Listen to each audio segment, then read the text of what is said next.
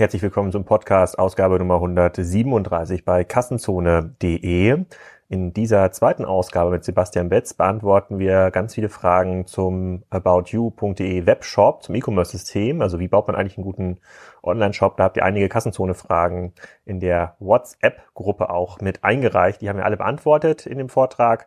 Wenn ihr Sebastian live sehen wollt und auch mit ihm diskutieren wollt, dann seid ihr herzlich eingeladen, die Co-Talks Commerce in Berlin zu besuchen. Die findet am 27. und 28. April statt in einer sehr schönen Location mitten in Berlin, da ist Sebastian, redet auch nochmal über About You. Das sind auch seine, sein Kollege Stefan Tobel, der ein bisschen was zur Personalisierung ähm, erzählt. Aber ähm, grundsätzlich könnt ihr euch die Diskussion, die wir im Podcast führen, genauso werden die Vorträge und Diskussionen auch bei der Cotox Commerce in Berlin sein. Also wenn euch das interessiert, dann solltet ihr dort für relativ kleines Geld, das kostet irgendwo zwischen 200 und 300 Euro, für zwei Tage ein Ticket buchen. Dann könnt ihr euch auch Leute von Shopping24 ähm, ähm, anhören, die zum Thema Open Source Logging was erzählen oder Continuous Deployment äh, von Microservices von Guido Steinacker, von Otto und noch ganz, ganz viele andere. Sehr, sehr spannend. Und äh, jetzt erzählt euch Sebastian Wetz ein bisschen was, ähm, ob man noch eine native App braucht. Wenn ja, wie handelt man das und wie wichtig eigentlich die Desktop-Variante noch ist. Willkommen zum zweiten Teil des großen Kassenzone.de Interviews und Podcasts zum Thema E-Commerce-Technologie bei About You. Für diejenigen, die den ersten Podcast noch nicht gehört haben, das aber gleich nachholen, sag mal ganz kurz, wer du bist und was du machst. Ähm, Sebastian Berz, Geschäftsführer bei About You und innerhalb der Geschäftsführung für Tech und Product zuständig. Im letzten Podcast haben wir besprochen, wir haben erst am Freitag aufgenommen und äh, zwischendurch hattest du ja die Möglichkeit, noch mal ein paar Sachen anzuschauen und in der WhatsApp-Gruppe von Kassenzone konnte man Fragen stellen. Im letzten Podcast haben wir besprochen, wie ihr hier organisiert seid, wie ihr eure Plattform gebaut habt, wie ihr so ein bisschen an technische Problemstellungen rangeht, was eure Learnings sind. Ich versuche das mal ganz kurz zusammenzufassen, vielleicht kannst du es mal ergänzen, wenn da irgendwas fehlt. Ihr habt gelernt oder deine These ist, dass es einfacher ist, einen großen Standort mit ähm, Entwicklern oder so zumindest Leuten, die das Produkt äh, bauen, zu betreiben als mehrere Standorte, weil man es nicht schafft, über viele Standorte das äh, sozusagen effizient zu orchestrieren. Und diese Schnittstellen, Kommunikation ist einfach zu teuer. Also irgendwann investiert man mehr Zeit und Geld nur in diesen Synchronisationsprozess, als selber zu bauen. Das ist so ein Punkt gewesen, den du, ähm, den ihr gelernt habt.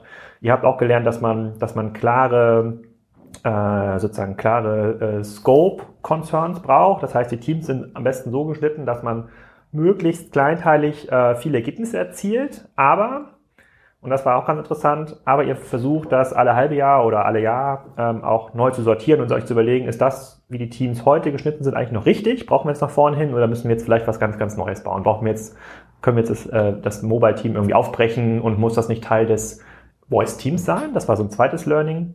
Ähm, ihr habt gesagt, ihr versucht möglichst eine Sprachumgebung zu haben. Ihr kommt so ein bisschen aus dieser PHP-Welt, habt das auch ähm, stark ähm, forciert, wobei es nicht darum geht, ob jetzt PHP besser als Java ist, sondern äh, idealerweise eine Entwicklungsumgebung, damit ähm, äh, sozusagen die Leute teamübergreifend ausgetauscht werden können und in verschiedenen Rollen eingesetzt werden können. Das macht die Einarbeitung äh, ähm, leichter. Und ihr habt auch mittlerweile schon alle Systeme mindestens einmal neu gebaut. Hier, das heißt, äh, und seht nach vorne auch immer wieder das Potenzial, dass man Sachen neu bauen äh, muss, man muss immer wieder neu bauen. Das sind so die, die vier ähm, Punkte, die ich da rausgehört habe, die auch, ähm, glaube ich, die du auch extrem gut hergeleitet hast im letzten Podcast. Fehlt da noch irgendwas oder sind es die Punkte im Wesentlichen? Ich glaube, das sind sie sehr treffend gesagt. Ähm, Vielleicht eine Ergänzung nochmal zu diesem eine Programmiersprache für alles. Also wir glauben ähm, sozusagen für das Thema so Backend Development eine Programmiersprache, was jetzt nicht heißt, dass wir zum Beispiel Frontend Development sagen würden, das sollte auch mit PHP gemacht werden, was glaube ich auch gar nicht so richtig geht, sondern da sozusagen dann eher auf JavaScript zu setzen und Co.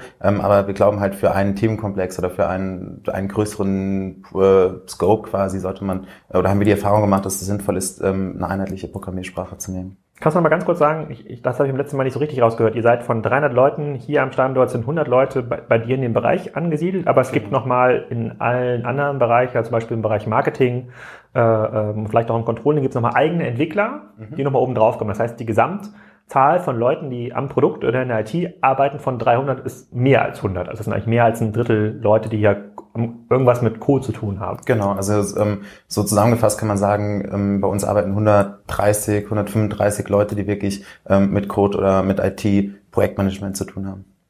Okay, du hattest jetzt übers Wochenende, habe ich dir auch nochmal äh, ein Intro geschickt zu unserem CTO, Fabian äh, Wesner, der ja mit einer Spriker eine ähnliche Lernkurve gemacht hat. Da hattest du jetzt nochmal Gelegenheit gehabt, da, ähm, da reinzuschauen. Ähm, wie, wie schätzt du das ein, wenn man eure Learnings dagegen hält, also sich anschaut, ähm, was habt ihr gedacht, als ihr angefangen habt, versus wo steht ihr heute? Wäre das ein Tool gewesen, mit dem äh, sozusagen mit dem ihr auch hättet starten können in diese in das About You Experiment?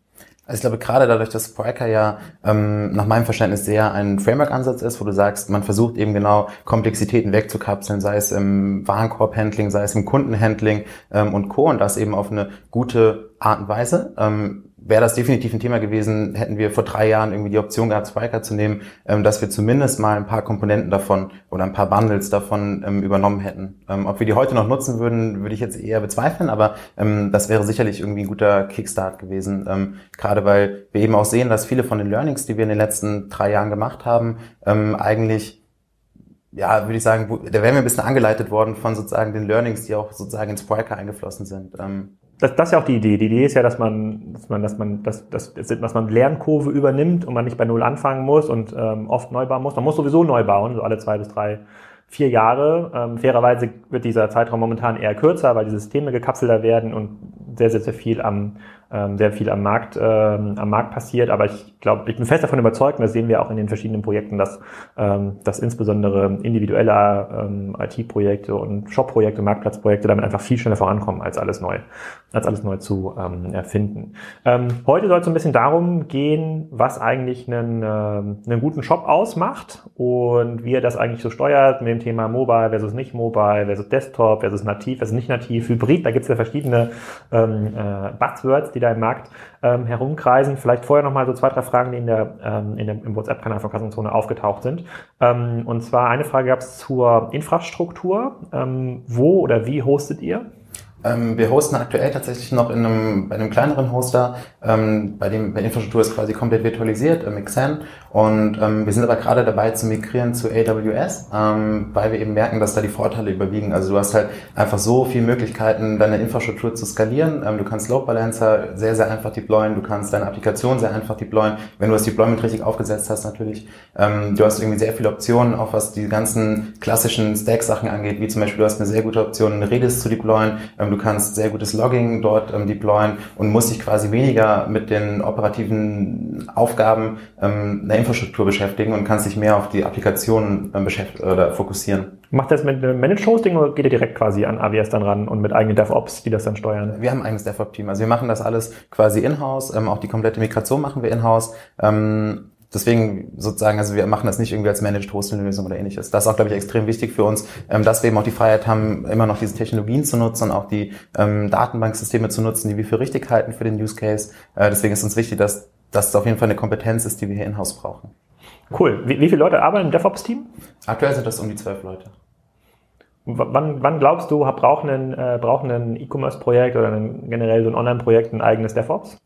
Ich glaube eigentlich zum Start schon fast, weil sozusagen am Ende des Tages ist das ja auch Teil dieser Wertschöpfungskette, wenn du, wenn du ein Projekt entwickelst. Ähm, am Ende des Tages auch die Frage, wie deployst du das Ganze? Wenn du ähm, quasi ein DevOps-Team hast, dann kannst du relativ schnell ähm, äh, standardisierte Prozesse aufsetzen, ähm, die dir dabei helfen, quasi deine Software schnell rauszubringen oder zu launchen, ähm, die dir dabei helfen, auch sehr schnell quasi Fehler zu finden und die einfach sicherstellen, dass auch das Ganze so aufgesetzt wird, dass du nicht innerhalb von sechs Monaten oder acht Monaten ähm, deine komplette Deployment-Strategie noch mehr ändern musst. Ähm, deswegen, ähm, wenn man das als Teil der, der Wertschöpfungskette oder Entwicklungsprozesses definiert, ähm, dann wäre es definitiv so, dass ich sagen würde, du brauchst eigentlich sofort einen DevOps oder mindestens zwei eigentlich, ähm, um das ganze Thema auch nach vorne sinnvoll strukturiert angehen zu können. Ja, da, da gibt es ja immer verschiedene Meinungen am Markt, insbesondere ähm, so aus diesem, also entweder AWS oder auch ein sozusagen Microsoft Hosting direkt versus Managed Hosting. Wer macht eigentlich DevOps? Wo kommt die Wertschöpfung?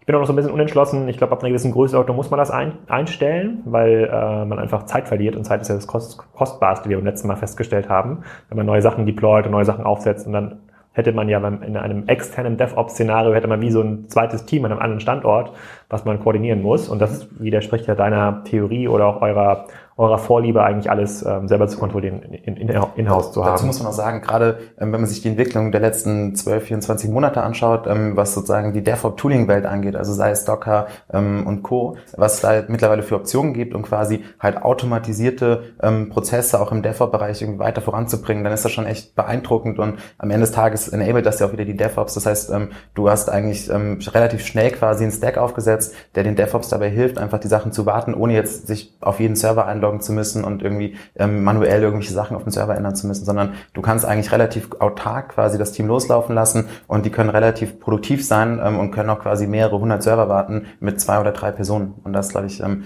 äh, was, was sich auch verändert hat in den letzten Jahren.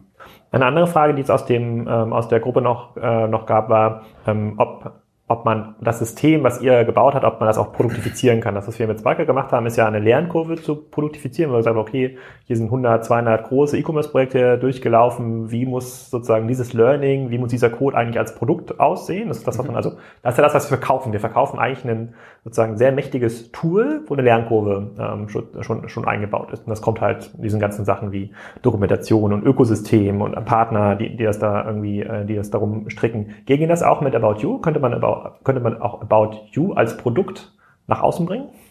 Ähm, glaube also, schon. Also, als Shop-Produkt zum Beispiel. Glaube ich schon. Ähm, oder definitiv. Ähm, was, du, was man, glaube ich, schwierig machen könnte, ist zu sagen, ähm, du baust dir, oder wir würden About You das Frontend quasi produktisieren. Das würde, glaube ich, gar keinen Sinn machen. Aber ich glaube sozusagen, die dahinterliegenden Systeme, ähm, die würden sich auf jeden Fall produktisieren lassen.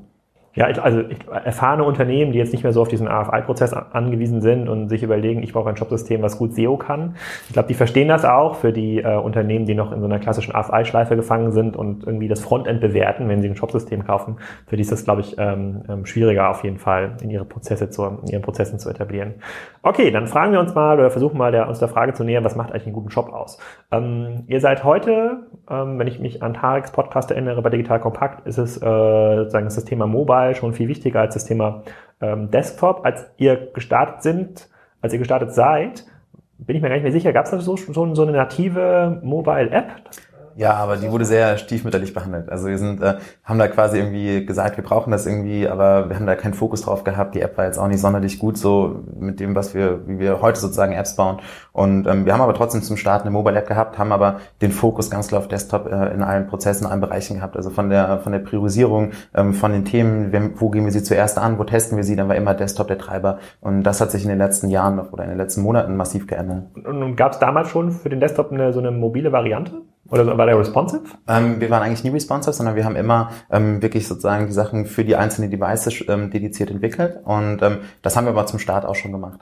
Und kannst du das mal so ein bisschen rekapitulieren, heute diese, diese Lernkurve, weil das sehen wir bei ganz, ganz vielen Projekten, die sich dann fragen, mh, hm, Mobile First versus Mobile Only, ähm, hybride App versus native App. Diese Art von Diskussion habt ihr bestimmt intern auch geführt. Mhm. Und sozusagen erst Desktop, da war ihr wahrscheinlich froh, dass das Ding erstmal online war und lief und dann ging ja diese Diskussion los. Muss man das nicht irgendwie responsive machen? Weil responsive ist doch mega vorteilhaft. Dann hat man, zieht man, äh, zieht man eine Session quasi durch die, durch die User Journey. Ist ja viel einfacher zu tracken, äh, versus nee, mit der App, das ist so ein, das, da alleine die Kundendaten irgendwie von links nach rechts zu schaufeln und die Sessions zu synchronisieren ist total schwierig. Wie war die Diskussion hier oder wie war die Lernkurve?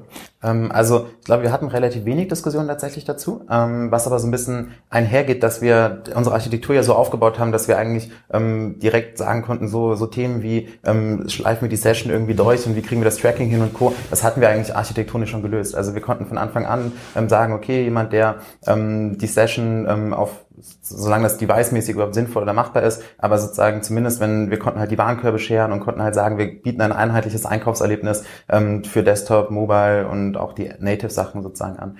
Ähm, dann ist es so, dass wir ähm, relativ schnell für uns verstanden haben, ähm, dass sozusagen viele von den Sachen wie AB-Tests und Co. eben sehr, sehr unterschiedlich pro Device ausfallen. Das heißt, ähm, wenn du sagst, du machst das responsive, ähm, dann hast du erstmal ein Thema, wo du danach irgendwie Features AB testen willst. Und dann sehen wir eben, es kann funktionieren, dass, ähm, oder es kann sein, dass das Feature auf Desktop gut funktioniert, aber im AB-Test auf Mobile eben nicht gut funktioniert. Und da sind wir relativ schnell zu dem Schluss gekommen und haben gesagt, okay, das Produkt von Mobile und auch sozusagen, wie Leute auf Mobile surfen, ähm, funktioniert ja ganz anders, ähm, als eben auf Desktop surfen oder einkaufen. Und ähm, dann war für uns relativ schnell klar, dass wir eben eine eigene Prio-Liste brauchten und dass wir halt ähm, die Produkte pro Device selbst weiterentwickeln können. Das heißt, wir können, wollen jede Woche oder jede zwei Wochen die Möglichkeit haben und sagen, auf Mobile wollen wir folgende Sachen umsetzen, auf Desktop wollen wir folgende Sachen umsetzen und die sollen im Idealfall nicht gegeneinander irgendwie priorisiert werden müssen, weil eben beides wichtig ist. Und ähm, deswegen ist es schon so, dass wir relativ schnell eigentlich dazu kamen und gesagt haben, wir wollen pro Device ein eigenes Produkt haben oder eine eigene Prio-Liste haben,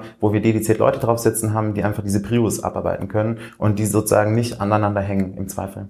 Und wie geht man dann damit um mit der Fragestellung, ihr habt ja, ihr habt ja eine sehr, sehr, sehr, sehr krasse native App, also da geht ja schon eine ganze Menge in dem, für alle, glaube ich, alle gängigen Systeme, iOS und ähm, Android, auch für, auch für Microsoft? Ja, für Windows Phone nicht. Okay. Und ähm, wie geht ihr denn wie geht ihr denn quasi dabei mit diesem Responsive-Thema um? Also wenn jemand über sein äh, Handy oder sein Smartphone auf die About You-Seite kommt, was passiert dann mit dem? Äh, wir erkennen, dass es ein Mobile-Device ist und leiten ihn einfach auf m.aboutyou.de, ähm, was dann eine eigenständige Applikation ist. Ähm, und diese eigenständige Applikation ähm, ist dann einfach auf Mobile fokussiert. Okay, aber da sagt ihr, dass dieses m.aboutyou.de, das richtet sich so ein bisschen auch nach dem, was äh, sozusagen die Desktop Roadmap hergibt. Also da oder gibt's da noch mal ein eigenes Team für, das was dann sagt? Team. Also es ist auch noch. so, ähm, wir haben im Endeffekt um das, also wir haben quasi zwei ähm, Domänen, einmal das ganze Thema Desktop und einmal das ganze Thema Mobile. Und unterhalb der Mobile-Domäne ähm, haben wir noch mal zwei Teams, einmal für die mobile Webseite und einmal für die App. Und das heißt, wir haben de facto ähm, drei verschiedene Prio-Listen aktuell, ähm, wo wir Prio-Listen bedeutet immer, welche Features werden als nächstes umgesetzt, ähm, wie sozusagen, was, wie sieht das UI-Design aus und Co. Und ähm, da ist es tatsächlich so, dass wir ähm, pro Desktop, Mobile Web und Mobile App wirklich unterschiedliche Themen angehen, die unterschiedlich testen und dann versuchen, eine Transferleistung hinzubekommen und zu sagen, okay, auf Mobile Web hat das gut funktioniert, wollen wir das auf Mobile App übernehmen und so weiter. Ähm, aber wir haben erstmal eine sehr, oder eine sehr separate Prio-Liste und auch eine sehr separate Entwicklung von diesen verschiedenen Produkten. Okay, das, das, ist, das ist extrem spannend. Und ähm, glaubst du, dass man das äh, schon auch von Anfang an braucht in so einem Projekt, wenn man neu startet. Also wenn du das heute so rückgucken würdest oder wenn du heute About You mhm. starten würdest, heute haben wir eine ganz andere, nochmal ein ganz anderes Nutzungsverhalten, Mobile versus ähm, Desktop, müsste man dann schon mit drei Teams anfangen? Ich glaube, man kann auch mit zwei Teams anfangen, aber ich würde sagen, auf jeden Fall macht es Sinn, eine Differenzierung zu haben zwischen Desktop und zwischen Mobile. Ähm, ob man zumindest sagt, so mit den ganzen Ansätzen, die es jetzt auch mittlerweile gibt, äh, du machst quasi eine Mobile-Applikation und die deployst du dann quasi einmal ähm, auf, als App und einmal als Web-Anwendung. Ähm, das kann man, glaube ich, machen, aber ich glaube sozusagen gerade dieser Split zwischen Desktop und, und äh, Mobile kann extrem viel Sinn machen, gerade im E-Commerce. Und wie nah ist dann diese mobile Website, also n.aboutyou.de dran an der, an der nativen Web, äh, an, an der nativen App?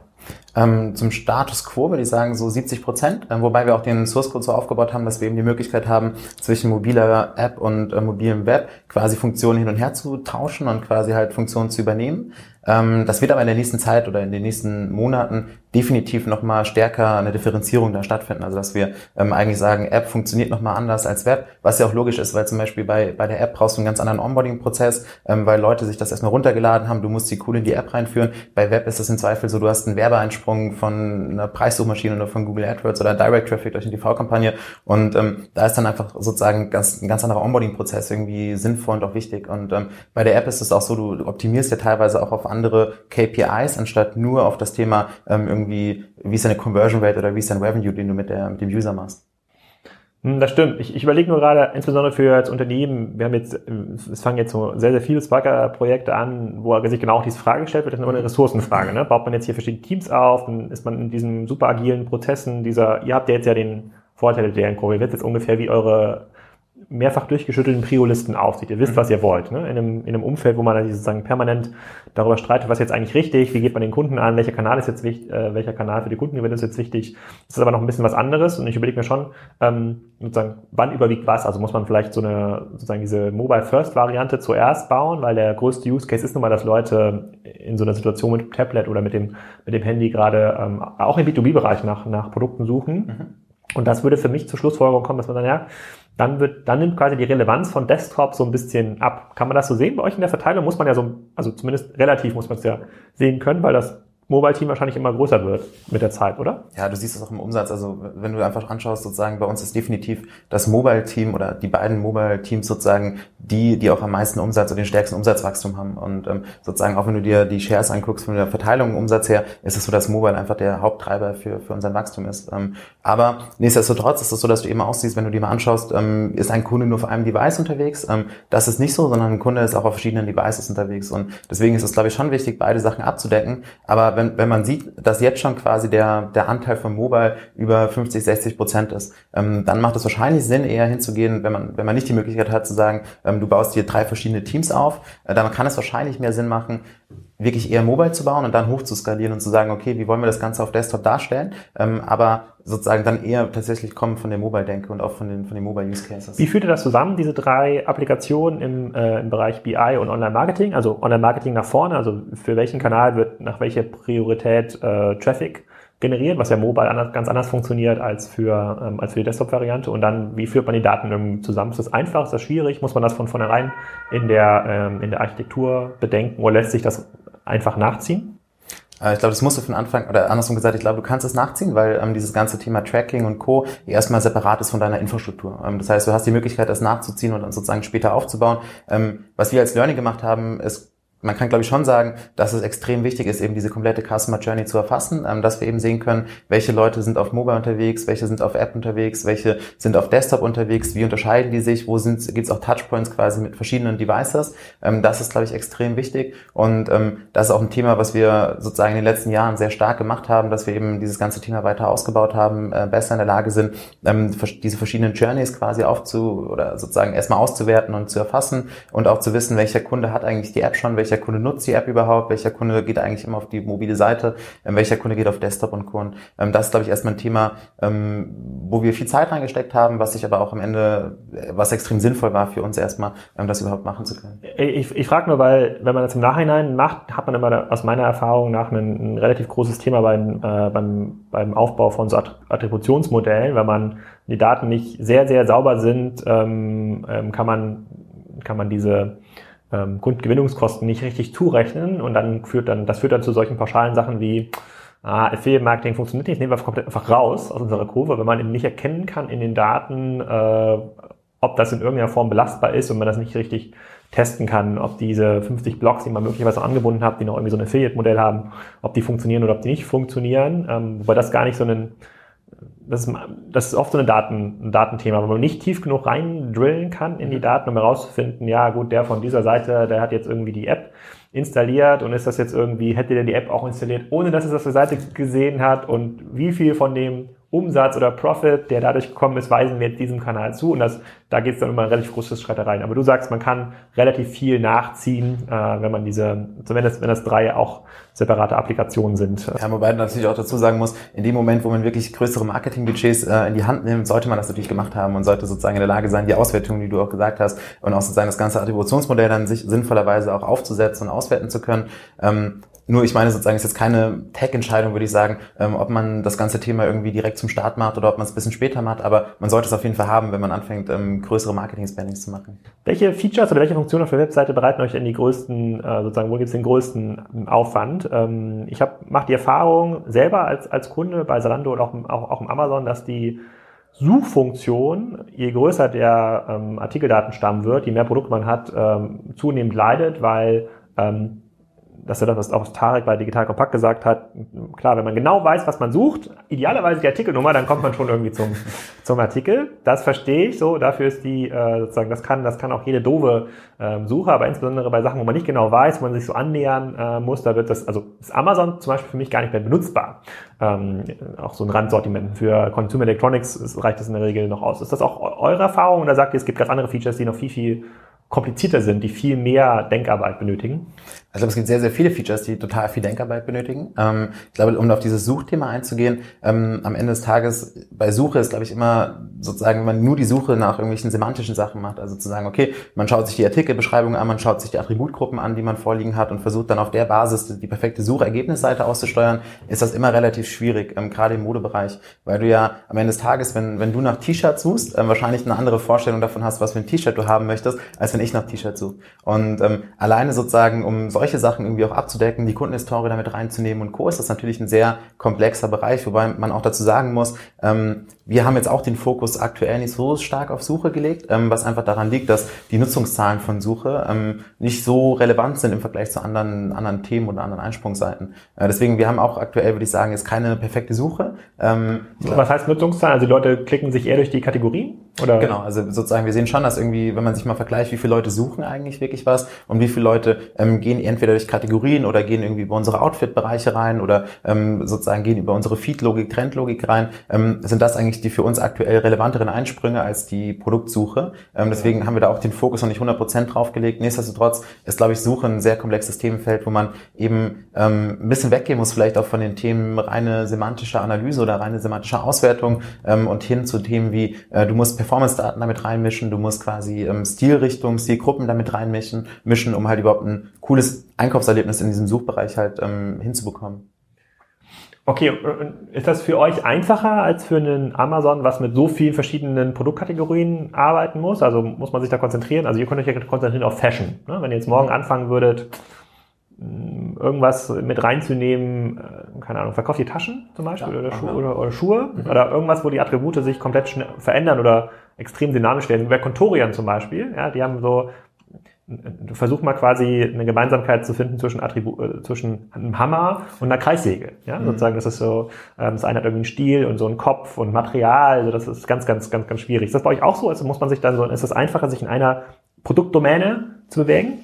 Ähm, definitiv, weil du einfach sozusagen weniger Variationen hast ähm, am Ende des Tages. Und deswegen ist es, glaube ich, schon einfacher zu sagen, du baust eine gute Suche für ein Segment oder für einen Bereich, anstatt zu sagen, du hast halt ein Riesensortiment ähm, und baust deine Suche für dieses Riesensortiment. Aber nichtsdestotrotz, glaube ich, am Ende des Tages, ähm, wenn du halt genug Daten hast, auch ähm, über Webtracking, über irgendwelche Transaktionsdaten und die einfließen lässt, ähm, dann ist das teilweise gar nicht so komplex, ähm, die ersten Schritte da in die Richtung zu machen, halt eine gute Suche zu bauen. Habt ihr ein eigenes Team für Suche? Ähm, wir haben ein eigenes Team, was Suche macht, aber was auch noch ein bisschen ein paar andere Sachen macht. Also ähm, vor allem dann in diesen ganzen Logik-Sachen, Recommendation Engines und Co. Wie, wie nah dran ist denn Suche an diesem, ähm, an dieser, an, an äh, Recommendation oder Personalisierung? Also ist bei euch eine, meine persönliche Liste, also About Alex oder, oder About Sebastian, ist das nichts anderes als eine, ähm, als eine Suchlanding-Page, die aber für mich hochgradig individualisiert ist, oder ist das technisch mal was ganz anderes? Ähm, technologisch ist was anderes, ähm, aber am Ende des Tages arbeiten sie auf demselben Stack. Also am Ende des Tages arbeitest du halt daran, du brauchst Produktdaten, ähm, also beide Parteien quasi brauchen Produktdaten, ähm, beide Use Cases ähm, müssen in der Lage sein, quasi Backend-Daten nach vorne zu schleusen und diese Backend-Daten oder Transaktionsdaten, ähm, historische Daten, Webtracking-Daten ähm, zu vereinheitlichen, zu verstehen und auch auf die Use Cases anzuwenden. Ähm, und dann ist es so, dass halt Suche natürlich noch ein bisschen mehr in das ganze Themenfeld so ähm, Indexierung, ähm, auch Response-Zeiten geht, was du aber auch bei, bei deinen persönlichen Feeds hast. Deswegen, also das ist, glaube ich, sozusagen die Arbeit mit denselben Technologien und auf denselben Themenkomplexen, ähm, ist aber sozusagen halt ein anderer Use Case. Okay, was gibt es, wo arbeiten die größten Teams drauf? Also was ist technisch nochmal für euch wichtiger oder komplexer als Suche? Also was sozusagen bei uns komplex ist, ist das ganze Thema natürlich irgendwie so Backend-Prozesse, also ähm, von irgendwie wirklich in der Lage zu sein, ähm, Verfügbarkeiten in Echtzeit zu handeln, im Shop richtig anzuzeigen, ähm, die Payment-Sachen richtig ähm, durchzugehen oder richtig sozusagen zu verarbeiten. Ähm, das sind, glaube ich, Themen, wo viele Leute arbeiten, was aber einfach auch daran liegt, dass wir mittlerweile ein echt komplexes Backend-Prozess eine Backend-Prozesslandschaft haben, ähm, wo wir halt eben verschiedene Lager angebunden haben, wo wir verschiedene Logistikprozesse auch implementiert haben. Ähm, das ist, glaube ich, so ein Thema, was auf jeden Fall Komplexität oder Aufwand treibt. Ähm, dann ein anderes Thema. Wie, wie orchestriert ihr das? Weil in der Speicherwelt versucht man das ja mit relativ viel mit State Machines ab, abzubilden, mhm. also wo man quasi auf äh, sozusagen Einzelartikelbasis wirklich runtergehen kann und versucht alle Informationen den Artikel über den kompletten äh, Workflow mhm. ähm, abzubilden. Wie weit der dahin geht, das kann dann jeder für sich entscheiden, ob der quasi aufhört, wenn die Information an das Lager übergeben wird und dann muss es da jemand ausdrucken und ähm, einpacken muss dann irgendjemand selber, sozusagen selber modellieren. Wie ist das bei euch? Habt ihr sowas ähnliches State Machines aufgebaut, irgendwie so ein Workflow-System ja. oder? Ähm? Also was wir schon gemacht haben, ist, wir haben ähm, uns eben die ganzen Backend-Handlungsstränge ähm, oder Prozessstränge angeschaut und haben daraus abgeleitet ein eigenes Framework entwickelt. Das eigene Framework zieht vor allem darauf ab, ähm, auf der einen Seite immer wiederkehrende Tasks, die wir haben, wie zum Beispiel Händlerintegration, ähm, wie Produktaufwertung, Produktveredelung und so weiter, das quasi halt architektonisch zu trennen und auch sinnvoll ähm, sozusagen vorzugeben über einen Rahmenprozess ähm, und haben eben auch dann versucht, die ganzen Insights, die wir haben, halt zu versionieren und ähm, zu historisieren, dass wir in der Lage sind, auch die einzelnen ähm, State Changes und Quantity Changes und Co. einfach hier auf Variantenebene runterzubrechen und halt nachvollziehen zu können. Ähm, das heißt, da haben wir schon eine Kapselung, die wir halt haben. Ähm, die sieht aber ein bisschen anders aus wahrscheinlich als bei klassischen E-Commerce-Landschaften oder E-Commerce-Systemen bei anderen Händlern und ist sehr stark getrieben auch von den Learnings, die wir die letzten drei Jahre einfach gemacht haben. Okay, dann würde ich mal ein anderes Feature mit, mit dir diskutieren, und zwar tatsächlich das Feature Personalisierung. Das ist ja aus meiner Sicht das Personalisierung und Echtzeitfähigkeit, also wirklich so in Realtime äh, wissen, funktioniert meine Kampagne, sozusagen welche ROIs erzeugt ihr, welchen Produkten irgendwie anpassen zu können. Das, das sind quasi die beiden Hebel für ähm, viele E-Commerce-Systeme zurzeit, also für viele äh, Marktplätze und andere, die ähm, ähm, da kann man noch sehr stark wachsen, da kann man sich noch sehr stark differen, differenzieren. Ihr seid ja sehr prominent im Bereich Personalisierung zumindest vertreten. Echtzeitfähigkeit weiß ich gar nicht genau, muss wahrscheinlich eher Tarek fragen. Ähm, und da stellt sich für mich die Frage, ähm, Tarek meinte im ähm, Interview mit Joel, ähm, ja, das im Idealfall kriegt natürlich jeder Kunde auf Basis seiner Historie irgendwie so ein super, super individuelles Angebot. Ne? About Bets ist ganz, ganz krass verschieden von About Alex. Vielleicht, ich bin ja meistens nicht in der Kamera, deswegen kann man das jetzt nicht prüfen. ähm, und ähm, wie, wie funktioniert das? Also wie schwer ist Personalisierung eigentlich in, äh, im, im echten Leben, also hier bei euch? Hm. Also ich glaube, wenn man sich wenn man den Gedankengang hat, dass man sagt, man möchte alles 100% personalisieren und diese Personalisierung soll für jeden User, egal was du über ihn weißt, also ob er irgendwie das erste Mal auf der Seite ist oder was auch immer, ähm, anwendbar sein. Dann würde ich sagen, es ist extrem schwer, ähm, schrägstrich fast unmöglich. Wenn man aber sagt sozusagen, ähm, du schaust dir eben an, was sind sozusagen irgendwie ähm, die einfachsten Schritte, um dahin zu kommen und sozusagen einfach dich Schritt für Schritt da weiterarbeitest, ähm, vielleicht auch ganz kurz dazu, Tarek hat ja auch gesagt, wir sind wahrscheinlich so bei 10% ungefähr ähm, von, wenn es um Personalisierung geht. Ähm, das heißt, das ist ja noch, wir sind ja auch selber noch sehr stark am Anfang. Und ähm, wenn man sozusagen sich einfach langhängelt an den verschiedenen Use Cases und einfach immer aus Kundenperspektive sagt und schaut, okay, ähm, was sind sozusagen irgendwie die wichtigsten, relevantesten Einsprünge, ähm, Suchanfragen, ähm, wie auch immer für den Kunden äh, und die dann versucht sozusagen für die Kunden zu personalisieren auf der Basis, dass man auch sagt, man geht ja eben anders vor bei Leuten, die man schon kennt, wo man eine Kundenhistorie hat und Leuten, die man nicht kennt, weil man keine Kundenhistorie hat, ähm, dann sind das, glaube ich, halt ähm, einfache, lösbare Schritte, die aber sehr, sehr viel Arbeit bedeuten und sozusagen halt ähm, einfach immer weiter umgesetzt werden müssen. Also es gibt da, glaube ich, nicht so ein Feature und auf einmal ist alles personalisiert, sondern du musst, glaube ich, immer sehr stark testen, ähm, das auf Usergruppen runterbrechen, die Usergruppe dann auch quasi ähm, wirklich auch das Feature dann in der Usergruppe zu testen, um zu gucken, hat das überhaupt einen Mehrwert für den Endkunden ähm, und so weiter und so fort. Also ich glaube, ähm, es ist auf jeden Fall super, super aufwendig, ähm, aber ähm, wichtig ist, glaube ich, dass man einfach damit anfängt und zumindest erstmal einfach ähm, sich aus Kundensicht überlegt, was jetzt das Sinnvollste, was wir dem Kunden anbieten können an Produkten und ähm, da sozusagen am Ende einfach auf die Kunden-Experience optimiert. Es kommt ja so ein bisschen aus dieser Facebook-Welt, ne, mit diesen persön persönlichen Feeds. Also jede Facebook-Seite sieht irgendwie anders aus. Ähm, für mich persönlich ja, für mich persönlich macht es das schwerer zu steuern, weil ich manchmal falsch klicke und wenn ich zurückklicke, ist die Seite dann komplett, komplett anders. und das spricht gar nicht, also ich würde es gerne ausschalten, äh, sozusagen dieses permanente Nachladen und Neuladen. Ähm, aber daher kommt das ja so ein bisschen und ich versuche jetzt mal ganz kurz diese Workshop-Situationen zu rekapitulieren, ähm, die ich oft immer sehe oder ähm, die, die wahrscheinlich beim Thema Personalisierung immer aufkommen. Also das, du sagst jetzt, naja, wenn es ganz neue Leute sind, über die man noch nichts weiß, dann sagt man, na ja, aber möglicherweise kann man sich da irgendwie Daten kaufen, vielleicht hat er irgendwie Cookie-Informationen, vielleicht war der schon mal auf einer anderen Modeseite wie Zalando, dann weiß man auch schon irgendwas ähm, über den. Und dann, wenn man dann die Seite irgendwie anpasst, dann müsste doch die Erstconversion viel, viel besser sein. Und das ist so ein Use Case. Ein anderer Use Case ist, naja, also wenn ich so zwei, äh, zwei, zweimal Warenkorbinformationen über den habe, also was hat er bestellt, in welcher Größe, vielleicht kann man irgendwie auch noch ähm, herausfinden, ob das jetzt äh, nur für den Kunden war oder für den Partner des Kunden oder für, für das Kind. Wenn ich weiß, was er bestellt hat, plus die Retourinformationen, dann habe ich ja auch, ähm, dann habe ich ja die Größe, so einen Preispunkt, ich habe irgendwie Marken, dann muss es doch total einfach sein, das zu machen, was, äh, was About, was About You macht. Habe ich ja schon mega viele Datenpunkte. So ist so ein bisschen die, ähm, die naive Diskussion, bevor man sich dann mit den technischen Realitäten auseinandersetzt. Wo, wenn das wirklich so einfach wäre, dann hätte es ja jeder Shop. Ne? Dann wäre es ja, dann wäre es ja ein Feature. Ne? Aber die meisten Shops haben ja noch nicht mal das, was ihr in der About You App habt, äh, eine Personalisierung über den Namen und vielleicht auch so ein bisschen äh, äh, Marken. Und Tarek meinte ja auch, es gibt halt viele weiche Signale, wie zum Beispiel ich folge Nakatano oder finde das gut auf eurer Webseite, deswegen ähm, äh, möchte ich das auch angezeigt haben in meiner äh, in, meiner, in meinem Feed. Ähm, wo scheint das konkret technisch? Also eigentlich sind Informationen doch total offensichtlich. Mhm. Also einerseits glaube ich sozusagen, ist es schon oft wirklich so, dass, dass der Frontend-Stack von, von so einem Shop, weil ähm, oft ist es sozusagen klassisch noch so, dass du, dass du sehr, sehr, sehr viel cachest, also entweder die komplette Seite cachest oder halt komponentenbasiert cachest und dann bist du gar nicht mehr so einfach in der Lage zu sagen, okay, ähm, wir wollen jetzt auch bei höherer Last noch ähm, verschiedene individuelle Listen aussteuern so oder sozusagen einfach wirklich auf User-Ebene ähm, oder auf Request-Ebene andere Responses geben. Das glaube ich, so ein Thema, was man, glaube ich, mittlerweile sehr, sehr gut lösen kann mit modernen Stacks ähm, und was auch viele, viele lösen. Dann, das zweite Thema ist, glaube ich, so ein bisschen auch dieses, was ist der Anspruch an die Lösung? Und ich glaube, ähm, zu sagen, okay, wir wollen jetzt mit dem ersten, mit der ersten Version und mit dem ersten Deployment eine Lösung haben, die 100% aller Leute tangiert, betrifft und ähm, perfekt funktioniert, dann ist das, glaube ich, ähm, dann führt das dazu, dass man sehr, sehr, sehr lange daran arbeitet und am Ende was gebaut hat, was am Ende doch nicht so richtig funktioniert, ähm, weil man es nie validiert hat in der Zwischenzeit, weil man ähm, es nie sozusagen gegenüber Endkunden und auch gegenüber der Datasets ähm, erprobt hat.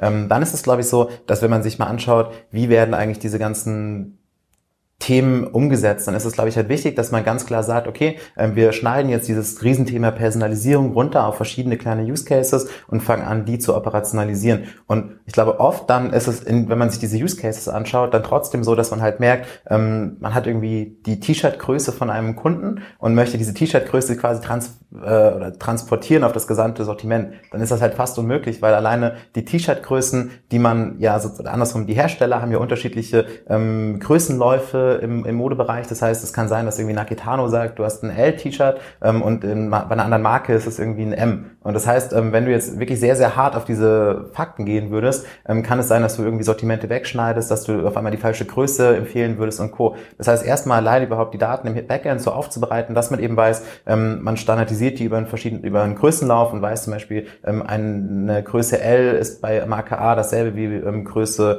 M bei Marke B und Co. Ähm, alleine so Informationen dann auch zu standardisieren und standardisieren zu können und dann sozusagen daraus dann wieder sozusagen das dann auch in den Shop zu bringen, ähm, ist glaube ich schon eine Herausforderung, ähm, bei der du halt sehr dynamisch unterwegs sein musst und ähm, sehr sozusagen auch viele kleine Probleme einfach lösen musst während des Entwicklungsprozesses. Gibt es da, gibt's da Anbieter, die sowas machen? Also ich kann mir vorstellen, dieses das Beispiel bei, bei Nakatano äh, T-Shirt, da habe ich glaube ich XXL.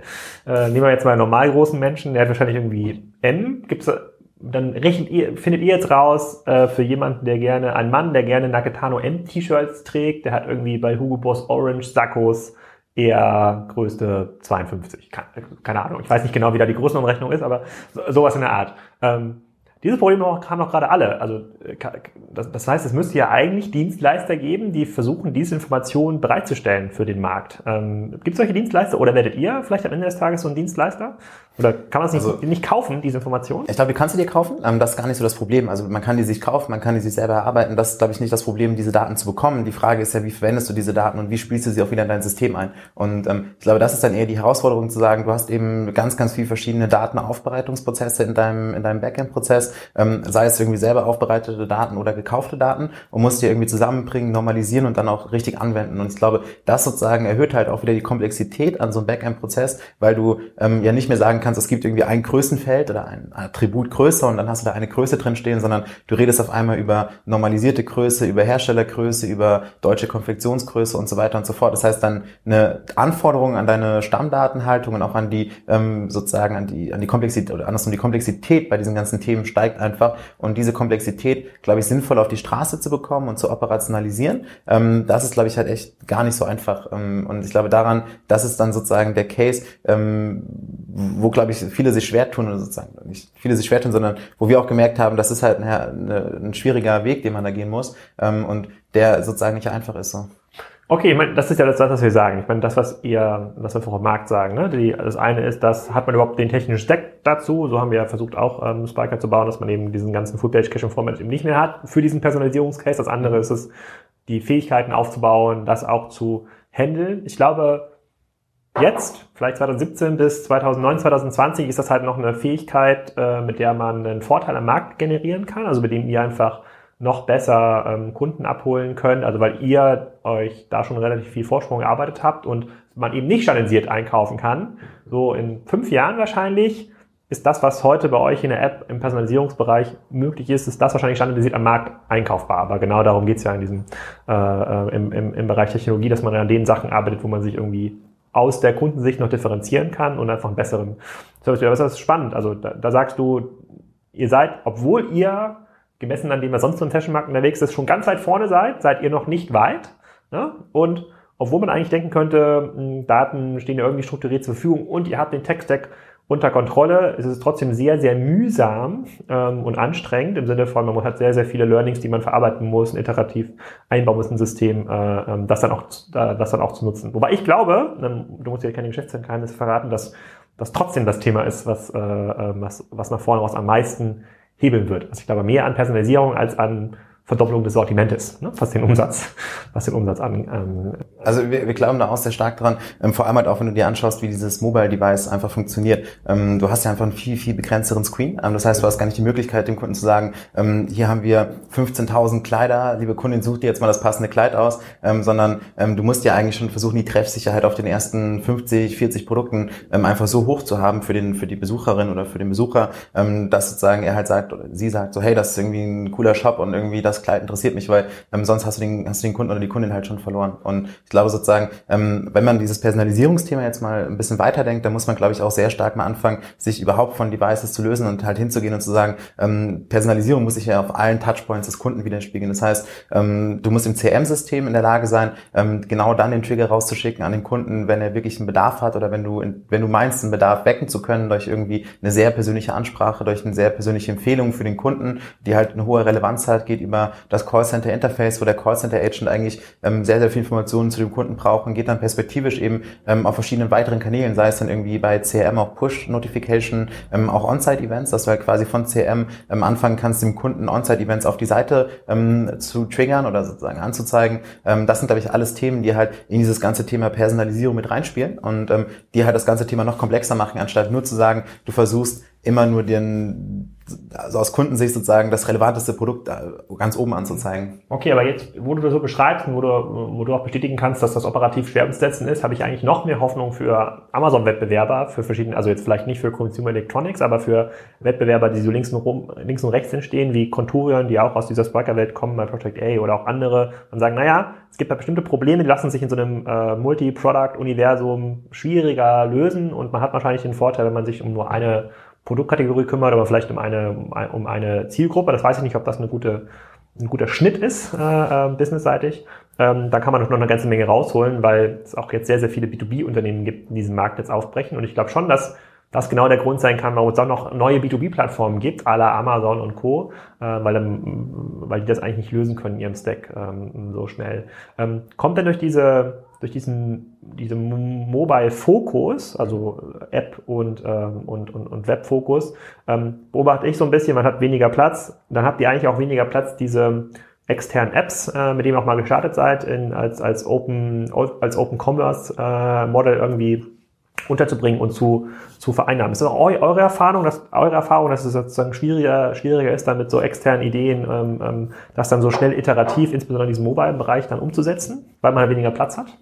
Ähm, ich glaube sozusagen, das ist halt eine, eine Fokusfrage und ich glaube sozusagen, was wir schon gelernt haben, ist, dass es teilweise ähm, schwierig ist zu sagen, du öffnest jetzt deine komplette Infrastruktur, Leute können eigene Anwendungen schreiben und du linkst dann den User von einer Mobile-App wieder in eine Webwelt rein ähm, und versuchst ihn dann quasi wieder danach in den Shop zurückzuholen. Ich glaube, es ist einfach keine coole Customer Experience und deswegen ähm, glaube ich, ist es eigentlich sinnvoller, den Kunden wirklich auf About You halten zu wollen, anstatt in irgendwie in drei oder vier oder fünf verschiedene Sub-Apps ähm, weiterzuleiten ähm, und eigentlich sozusagen einen About You Kosmos aufzubauen, der aber anderen Leuten auch die Möglichkeit gibt, eigenen Content und eigene inspirative Inhalte einzustellen, was wir über diese Profillogik und auch über Outfits und Co. versuchen zu erreichen, was auch ähm, sehr vielversprechend aussieht. Aber ähm, ich glaube sozusagen, ähm, dieses klassische, du hast ganz viel verschiedene externe Applikationen, die alle irgendwie in die App integriert werden. Das ist halt total schwierig aus Kundensicht, weil ein Kunde wird dann weitergeleitet, dann will er wieder zurück, dann hast du auch noch sozusagen diese klassische App versus Browser, Switches und Co. Und da beißen sich auch sehr, sehr viel große Player gerade irgendwie so ein bisschen, was heißt beißen, aber arbeiten ja auch sehr, sehr viele große Player dran gerade, ähm, sei es ein Facebook. Ähm, da ist ja mittlerweile auch so, dass wenn du auf einen Link klickst, gar nicht mehr so stark rausgeleitet wirst, sondern eigentlich in dem Facebook-Browser drin bleibst. Ähm, oder bei Google ähm, mit dem ganzen Thema ähm, AMP, ähm, dass du ja auch quasi nicht mehr wirklich wegkommst von Google, sondern dass die Sachen auch von Google gehostet werden und Co. Ich glaube, das sind ähm, Themen, wo man auch sieht, dass eigentlich es sinnvoll ist, den Kunden innerhalb seines Ökosystems oder seiner Brand zu, zu halten. Okay, ihr habt jetzt, ähm, ich glaube, ich, ich glaube, es war im letzten Jahr, ihr habt ja auch so einen ähm, Shop Loop Award gewonnen, mhm. ähm, das, was der Jonas Altmann äh, da macht. Da ging es so ein bisschen About You oder Salando, 50 Frauen entscheiden. Ich glaube, so oder so, so ein bisschen war irgendwie der, äh, der Titel dieses, äh, dieses Dings. Unabhängig von diesem Award, ihr habt ja relativ viele ähm, Awards bekommen. Ist das ein Thema für euch oder ist das einfach so nebenbei ähm, entstanden? Also optimiert ihr quasi eure Seite nach ähm, auch so ein bisschen nach, fühlt die sich gut an, sieht die irgendwie gut aus oder ist dann so eine rein technische Feature-Diskussion und Priorisierungsdiskussion ähm, herrscht die hier vor? Also wir optimieren unsere oder versuchen unsere Produkte immer zu optimieren auf, ähm, auf Basis des Kunden und auf Basis der Tracking-Sachen, die wir vorliegen haben und Co. Aber wir glauben schon, dass quasi ein gutes Einkaufserlebnis nicht nur getrieben ist von, wer hat die tollsten Features oder wer hat die schnellste Response-Zeit, sondern eben auch das Thema, wie fühlt sich die Seite an, wie fühlt sich das Scrollen an, wie fühlt sich sozusagen die Haptik des Produktes an, dass das auch entscheidende Sachen sind, die wichtig sind für, eine, für ein Produkt sozusagen. Ähm, aber ähm, genauso wichtig ist eben, dass du sagst, okay, welche Features setzt du um, wie sieht sozusagen dein Datenfluss aus und Co. Das heißt, ähm, ich glaube sozusagen, unsere Produktfeatures, die wir umsetzen, sind immer sehr stark ähm, beeinträchtigt von dem ganzen Thema, ähm, natürlich klassisch Tech, dann von dem ganzen Thema UI, UX, dann Datenkompetenz, Data Science, dass wir sagen, wir müssen diese Daten irgendwie aufbereiten können, auswerten können und Co. Und natürlich auch von dem ganzen Thema, wie ist so die Haptik von dem Produkt, wie fühlt sich der Button an, wenn du drauf drückst und so weiter und so fort. Also ich glaube, das ist halt ein, Bereich, also es beinhaltet quasi alle Bereiche, um halt ein gutes Produkt bauen zu können. Kann man sich dann mal wieder neu erfinden? Eine große Kritik, die es in diesem Markt gibt, ja auch im Fashionmarkt, nicht nur im Fashionmarkt, ist, naja, irgendwann wird die Webseite einmal so gebaut, wie sie ist, und dann wird sie halt so permanent so in kleinen Teilen iteriert. Ne? Aber man kann, man kommt eigentlich nie wieder in diesen großen Wurf zurück. Also stimmt das eigentlich, was ihr nochmal als These vor drei Jahren in der Gründung ähm, hattet, wie muss die Seite aussehen, wie muss die Artikel-Detailansicht aussehen, dann gibt's überall diesen Kunden kaufen auch Banner und äh, ähm, irgendwie fünf Fotos plus jetzt neueste Innovation ein Video oder allerneueste Innovation 3D, ja, ähm, Kommt man da raus aus dieser Schleife oder ist man irgendwie gefangen in dieser einen Optimierungs, ähm, äh, in diesem einen Optimierungsstrang?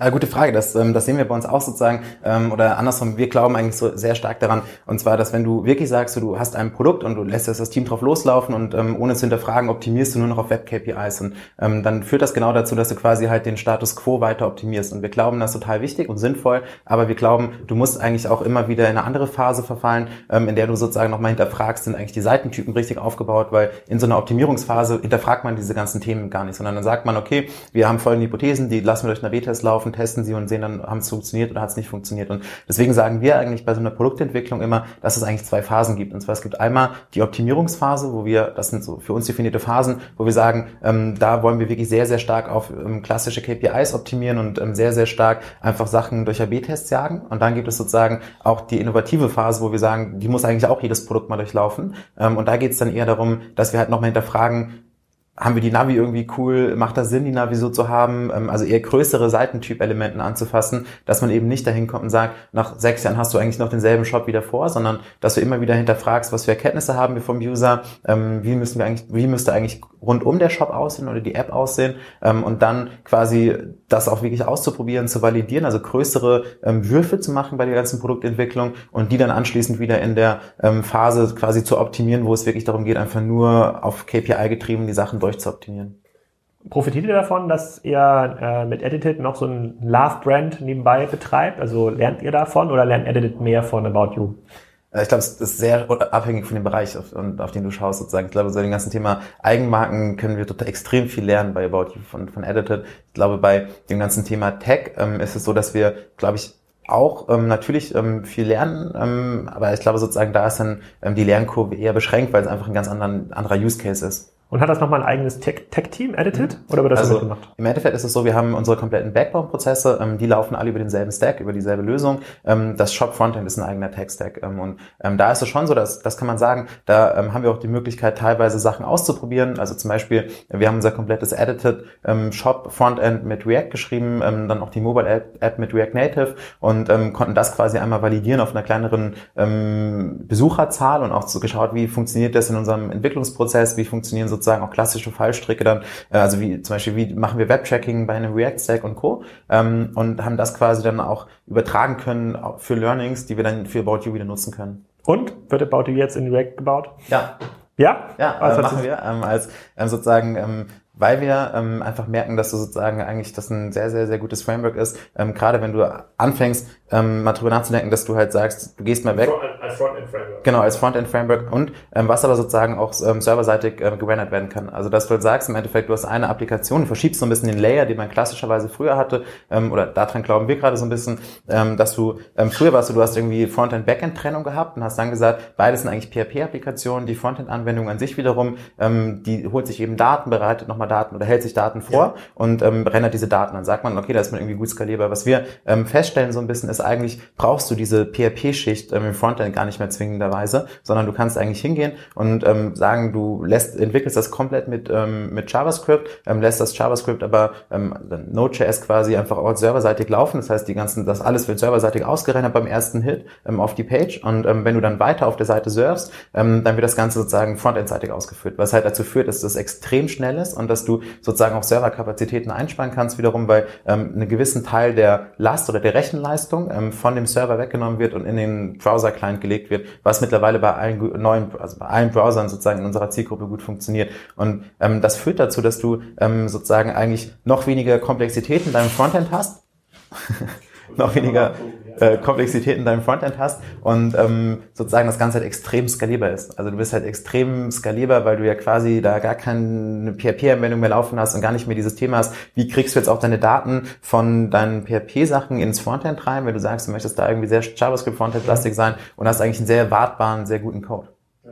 Ja, sehr spannend. Ist das bei anderen auch so? Also ist das, ist das, ist, beobachtet ihr das als Markttendenz oder, ähm, also ich, oder seid ihr da jetzt Vorreiter? Also ich glaube, man beobachtet das schon ähm, sehr stark, dass sozusagen ähm, am gesamten Markt einfach sehr viel Komplexität oder sehr viel Logik ähm, von serverseitig in frontendseitig ausgelagert wird. Ähm, das sieht man auch sich mal, wenn man sich mal anschaut, wie hat jetzt irgendwie so ein LinkedIn zum Beispiel sein komplettes Produkt neu gebaut. Die haben das, ähm, soweit ich weiß, mit Ember.js gemacht, ähm, was ja auch ein ähm, JavaScript-Framework ist. Und ähm, da ist eben so, ich finde, man sozusagen, du transferierst einfach auch weniger Daten. Das kommt, glaube ich, auch sehr stark von Mobile. Also ein Request ja. zum Beispiel ähm, führt dazu, dass du halt nicht mehr die komplette Seite neu lädst, sondern dass du eben nur noch die ähm, dann JSON-Informationen ähm, quasi oder die Information per JSON nachlädst ähm, und die anzeigst. Das heißt, die, die, Seite wird deutlich schneller, die Seite, ähm, es wird weniger Traffic quasi über die Leitung geschoben, ähm, was erstmal sehr vorteilhaft ist. Deswegen, ich glaube, man sieht das schon so ein bisschen als Trend.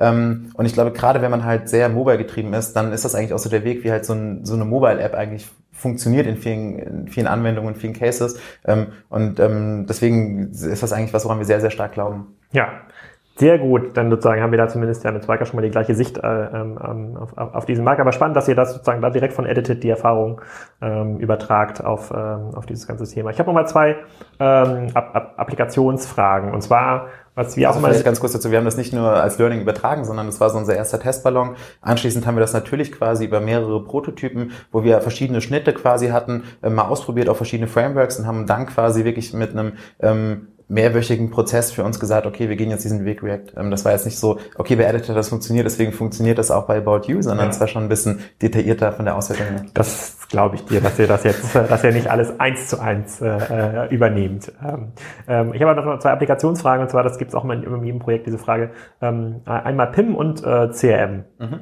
Ähm, ihr habt jetzt ja angefangen, äh, ich glaube, ihr habt ja auch äh, individuell gebaut, ganz, ganz am Anfang, ähm, insbesondere im, im äh, PIM- und CRM-Bereich. Lass mal eins nach dem anderen kurz diskutieren. Äh, Produktinformationsmanagement, ist das eine eigene Applikation, die immer noch äh, Teil eurer sozusagen des Backend-Stacks ist, ähm, die ihr individuell weiterentwickelt? Oder sagt ihr, nee, da haben jetzt irgendwie nicht mehr so, einen, äh, so eine krasse Weiterentwicklungschance, das ist irgendwie mehr oder weniger standardisiert. Jetzt setzen wir doch ein Akeneo oder was auch immer ein. Mhm. Da haben wir komplett selbst gebaut und äh, das war auch Teil dieses größeren Backend-Refactorings, ähm, was wir jetzt vor einem Jahr gemacht haben.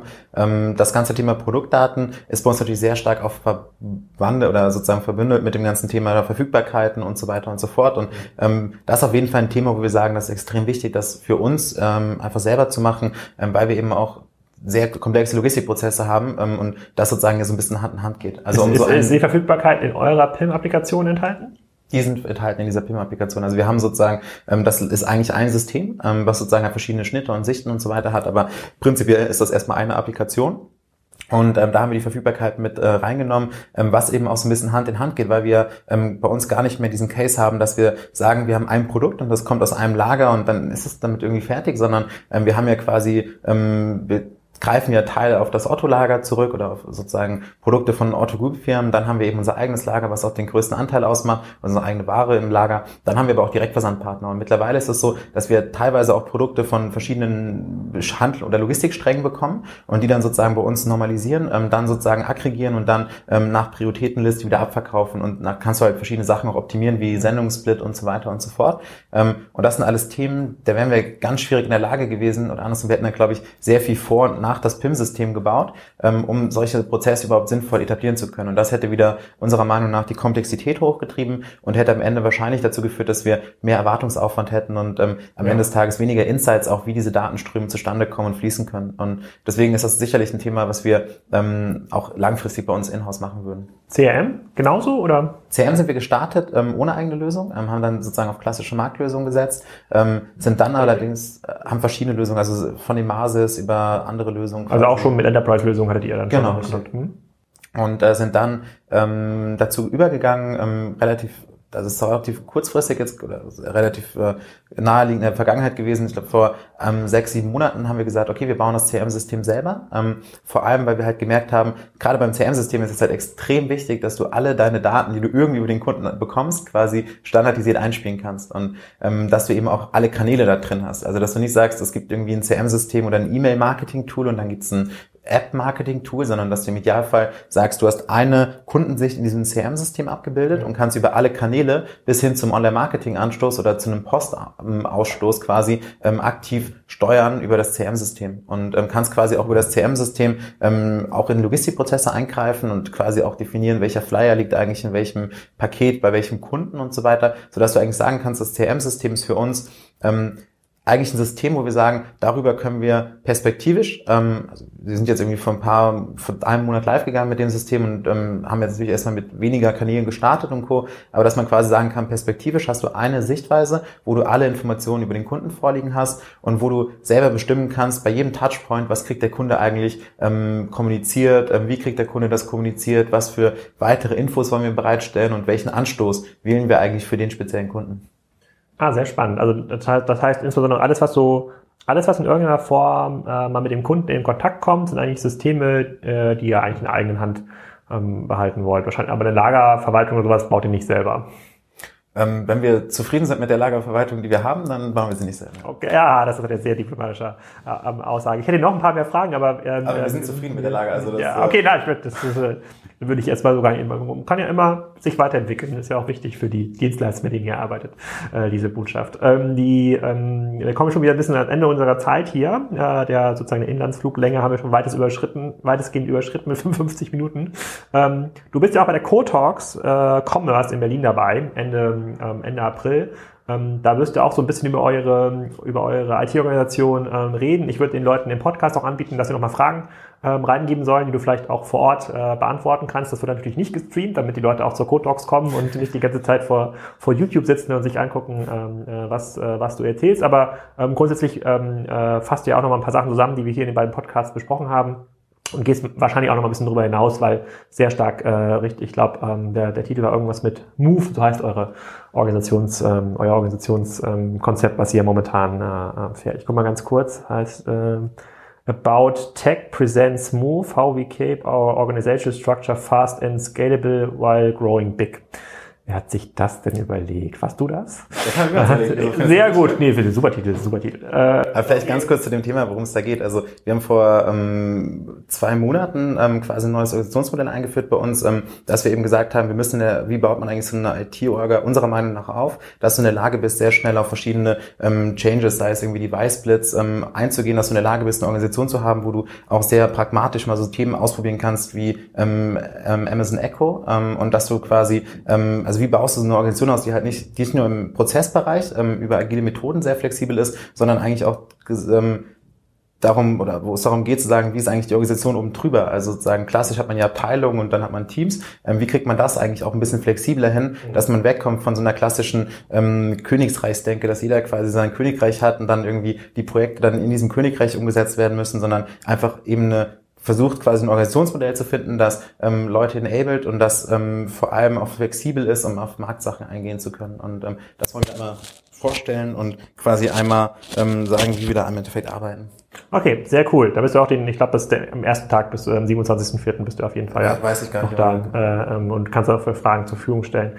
Sehr cool. Ich glaube, es werden noch äh, im Nachgang ganz, ganz viele Fragen zu, äh, nochmal zu ähm, eurem Tech-Stack und Vorgehen ähm, gestellt. Ich kann mir gut vorstellen, dass wir auch noch ein paar Fragen sammeln, so in den zukünftigen Diskussionen, die wir mit unseren Spriker-Kunden haben, weil sie ja sehr stark an das anlehnen, was eure Lernkurve am Ende des Tages äh, äh, ist und wir sehr, sehr viele Sachen auch teilen in der, äh, in der Sicht. Ähm, da würde ich prognostizieren, dass wir wahrscheinlich in einem halben Jahr sozusagen Teil drei ähm, ähm, aufnehmen können. Vielleicht zum ähm, Abschluss gibt es irgendwas irgendwie ganz Großes, Fettes, auf das du dich dieses Jahr so technisch freust bei About You, wo du sagst, hier endlich drei neue Alexa-Skills, die äh, live gehen oder was auch immer?